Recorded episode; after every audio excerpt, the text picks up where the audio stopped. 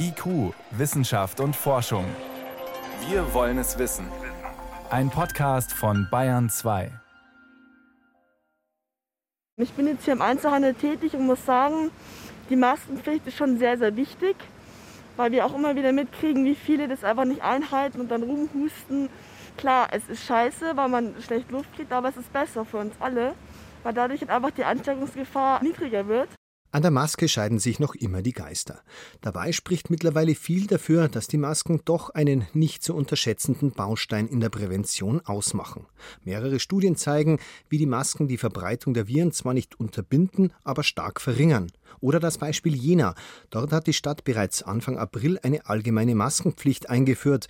Vor kurzem haben Forscher ausgerechnet, was in einer vergleichbaren Stadt ohne Masken passiert wäre.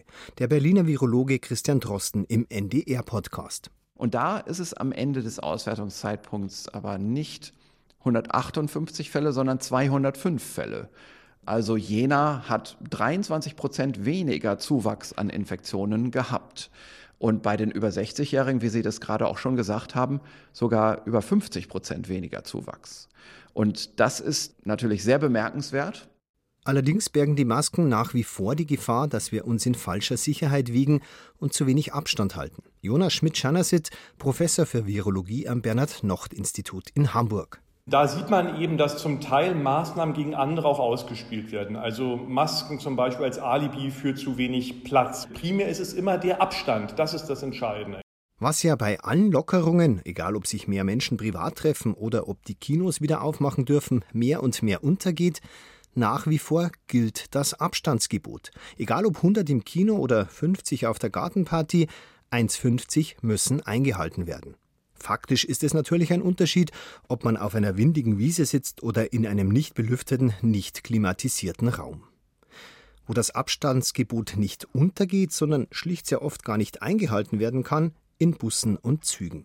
Gerade Ausflügler an die bayerischen Seen kennen die absurde oder wie es der Virologe Jonas Schmidt-Schanasit nennt, bizarre Situation. Im Zug beträgt der Abstand zu meinem anonymen Mitfahrer 30 Zentimeter, am zugigen Strand unter freiem Himmel und viel Platz muss ich dann meine Kontaktdaten angeben.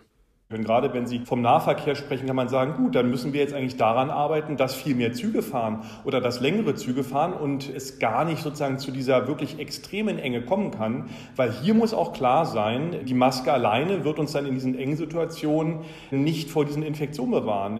Mehr Züge, längere Züge. Genau das Gleiche fordert auch Bernd Salzberger, Professor für Infektiologie an der Uniklinik Regensburg. Eben auch, weil in den Zügen niemand registriert wird. Also für diese Situation ist die App eine ganz gute Möglichkeit. Die App ist natürlich jetzt nicht so etwas ganz Festes und eine starre Regel wie die Mundschutzpflicht oder die Registrierungspflicht. Aber sie gibt den Menschen natürlich auch so ein bisschen Verantwortung zurück und das ist vielleicht auch ein ganz wichtiger Schritt. Immerhin haben bis heute früh fast 12 Millionen Menschen die App heruntergeladen. Das reicht zwar bei weitem noch nicht, ist aber sehr ermutigend. Trotzdem, im Vergleich zu den massiven Ausbrüchen beim Fleischverarbeiter Tönnies verblasst momentan fast alles. Maske, App, Abstand im Supermarkt. Zumal es ja schon mindestens der vierte Ausbruch in und rund um Schlachthofbetriebe ist. Jonas Schmidt-Schanasit kann im Fall von Tönnies die spontanen Schulschließungen verstehen, wie er sagt, wünscht sich aber auch hier, wie überall, weniger pauschale Maßnahmen, sondern mehr zielgerichtete Schritte. Wenn wir jetzt über zielgerichtete Maßnahmen eben sprechen, hätte man die Kinder identifiziert, die aus diesen Familien kommen, wo es positive Tests gibt, hätte die getestet und hätte dann eben zum Beispiel nur die Klassen zugemacht, in denen sie waren, aber nicht die ganze Schule, weil das sozusagen erschließt sich nicht natürlich logisch. Bernd Salzberger warnt vor allem davor, Beschränkungen oder Gebote beständig an- und auszuschalten. Eine klare Linie, sagt er, sei eine sehr wichtige Grundlage, dass die Leute die Maßnahmen akzeptieren und umsetzen. Auch wenn es immer einzelne Verordnungen geben wird, die nicht logisch sind oder kritisiert werden.